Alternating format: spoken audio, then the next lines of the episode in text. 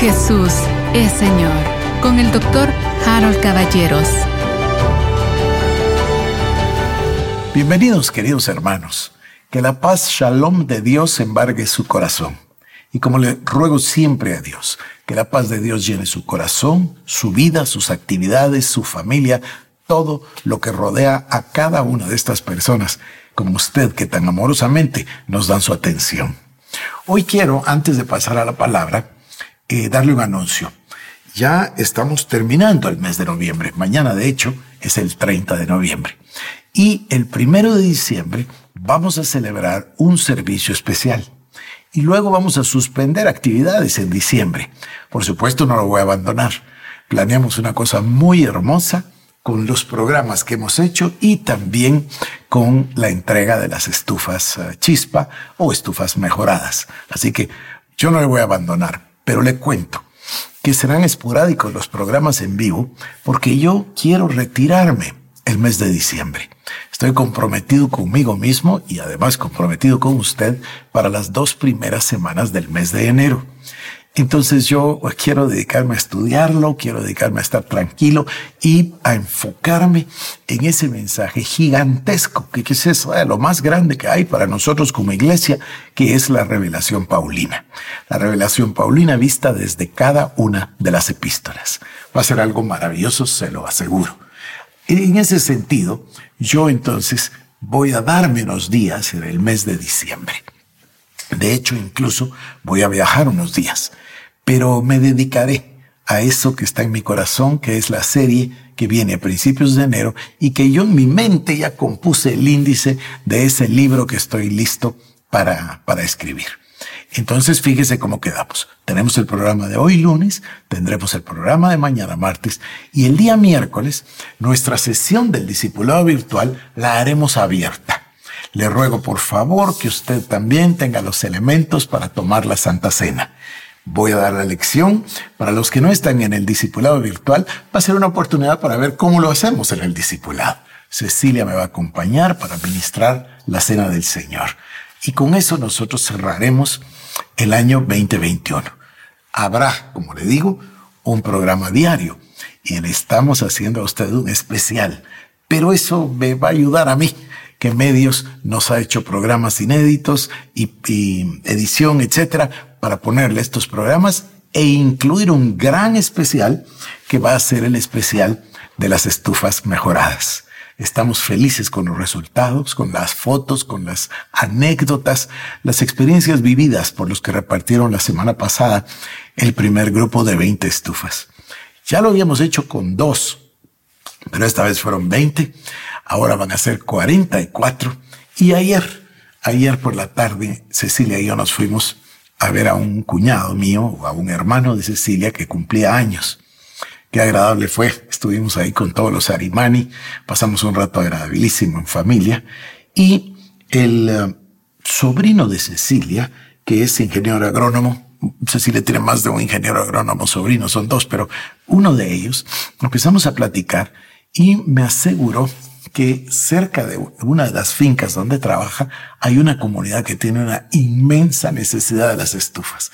Así que ya estamos nosotros platicando para la entrega de las estufas, ya sea en el mes de enero o en el mes de febrero, en esa localidad que, por cierto, es bastante cercana a la ciudad capital y se podría hacer este sueño que yo he tenido de invitarles a ustedes a que nos acompañen un sábado a la repartición de las estufas para que usted pueda ver esa alegría en, en los ojos, en el rostro y en el corazón de las personas que lo reciben.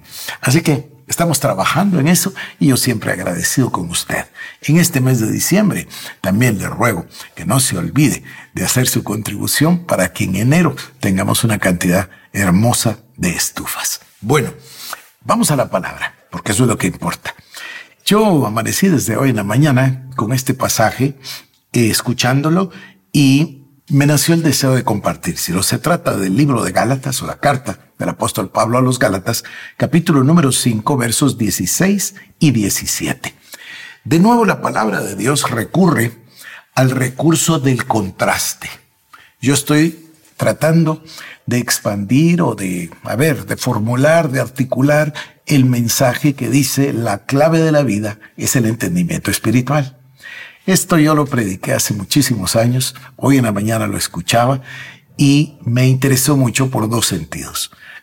Ciertamente no es, no es una, uh, ¿cómo lo diría? No se trata de algo exactamente dirigido a la clave de la vida en el sentido de los dos mundos, pero sí sí lo ejemplifica por el recurso del, contraste. A ver, veámoslo. Dice Pablo a los Gálatas, capítulo 5, verso 16. Digo pues, andad en el espíritu y no satisfagáis los deseos de la carne, porque el deseo de la carne es contra el espíritu y el del espíritu es contra la carne, y estos se oponen entre sí para que no hagáis lo que quisierais. ¿Recuerda usted aquella frase del apóstol Pablo cuando dice, eso que yo quiero no hago? Y justo lo que no quiero, eso hago. ¿Quién me librará de este cuerpo de muerte? Bueno, a eso se refiere este pasaje del apóstol Pablo. El deseo de la carne es contra el espíritu y el deseo del espíritu es contra la carne. ¿Por qué hablo yo del recurso del contraste? Pues mire, está poniéndonos los dos extremos, la carne y el espíritu. Usted y yo ya sabemos precisamente por el apóstol Pablo y sus escritos a los tesalonicenses, que nosotros somos espíritu, alma y cuerpo. La parte nuestra, que es espíritu, es decir, bueno, ese es el verdadero yo, ¿verdad? El escondido del corazón, se recuerda, el interno, el yo interno del corazón, le dice Pedro, ese yo que es espíritu, tiene plena comunicación con el Padre en el Espíritu, Padre, Hijo y Espíritu Santo. Recibe la revelación de la palabra de Dios que es sobrenatural y vive estando sentado en los lugares celestiales con Cristo Jesús. Y ya recibió todas las bendiciones espirituales en los lugares celestiales. Ya venció ya derrotó al enemigo con Cristo, fue crucificado con Cristo, resucitó y ascendió con Cristo. Este ser espiritual que está dentro de cada uno de nosotros es realmente perfecto, lo diría yo. Es decir, fue regenerado por Dios en el nuevo nacimiento. Pero para mientras se queda esta parte que es cuerpo. Este cuerpo sigue, por ejemplo, envejeciéndose, mientras que el espíritu se renueva de día en día, dice. Este cuerpo es lo que nos mantiene atados a lo terrenal. Ahora, cada uno tiene su propia naturaleza. En el caso del cuerpo y el alma, no voy a entrar a ese tema, solo déjeme decirlo para que usted no diga, ¿y el alma? Bueno, el espíritu tiene que ver con Dios, es la vida soy. El cuerpo es lo terrenal. El alma es esto que sucedió para que se pueda ver una comunicación, ya el otro día le dije, una interfase entre, entre el cuerpo y el espíritu. Ahí está en medio el alma. Voy a repetir esto, lo he dicho muchas veces. Se dice, por ejemplo, te amo con todo el corazón, pero no se refiere al corazón que bombea sangre. O dice la persona, es que eres muy necio porque tienes una voluntad muy fuerte, o como dice, duro de servicio. ¿Qué quiere decir duro de servicio aquí? Aquí queda la, voluntad, en la cerviz. Tal vez el que sabe de caballos sabe que al caballo le rompe la voluntad pegándole justamente en la cerviz. O se dice, él tiene una mente brillante. Sí, pero la mente brillante no se refiere exactamente al cerebro. El cerebro es el asiento de esa mente. Pero imagínese usted que le quitaran a alguien eh, un pedazo de cerebro y ahí fueran emociones, sería fácil extirparle los odios y los resentimientos y la, el rechazo, sería muy fácil, pero no es así.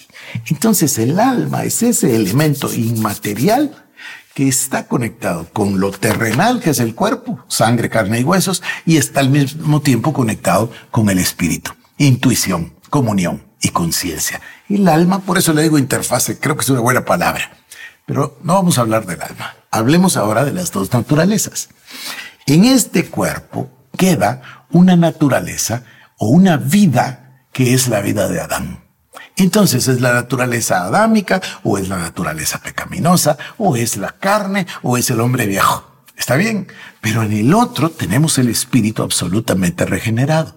Ambos tienen su vida. Si a este le decimos la naturaleza pecaminosa, al otro le, debemos llamar la vida Zoe la vida de Dios. Y ambas batallan en nuestro ser.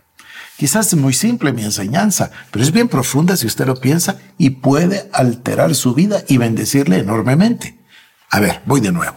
Dice Pablo, esto yo les digo, andad en el Espíritu y no satisfagáis los deseos de la carne. Porque el deseo de la carne es contra el Espíritu y el del Espíritu es contra la carne. Y estos se oponen entre sí para que no hagáis lo que quisierais. Cuando somos dominados por el Espíritu, como Él dice, andad en el Espíritu y no satisfagáis los deseos de la carne, es porque el ser espiritual puede gobernar, regir sobre el natural y mandarle qué hacer y qué no hacer. Aquí hay otro pasaje tremendo. La ley de Dios está escrita en nuestros corazones. Nadie necesita que le digan lo que está bien y lo que está mal. Lo sabemos perfectamente, lo intuimos, lo conocemos porque está escrito en nuestro corazón. No se necesita que una persona lea todos los mandatos de Dios para saber que hay cosas que están bien y cosas que están mal. Entonces el Espíritu gobierna a la carne. Por eso dice, andad en el Espíritu y no satisfagáis los deseos de la carne.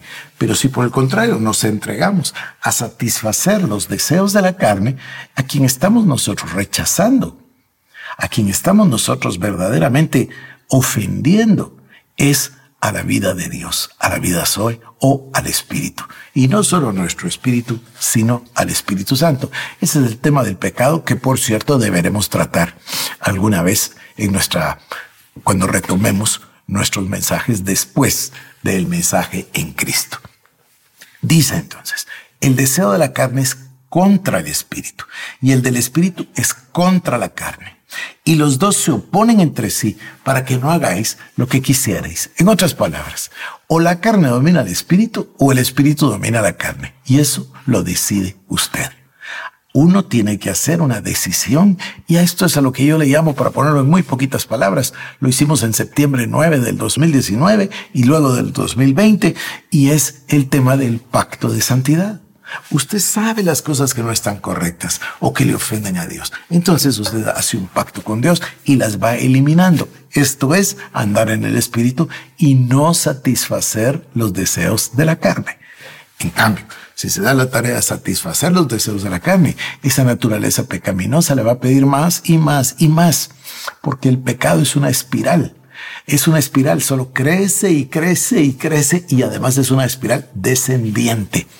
Tenga eso en mente. Mientras que el que se ocupa de las cosas del Espíritu está realmente siendo guiado por el Espíritu Santo y está entregándole su vida a Cristo. Eso es lo que Cristo dijo cuando dijo, el que quiera seguirme, tome su cruz y sígame, deje todas las cosas atrás, tome su cruz y sígame. Eso es lo que usted y yo necesitamos hacer y por cierto, que es el trabajo que hemos estado realizando dentro de nuestro discipulado virtual.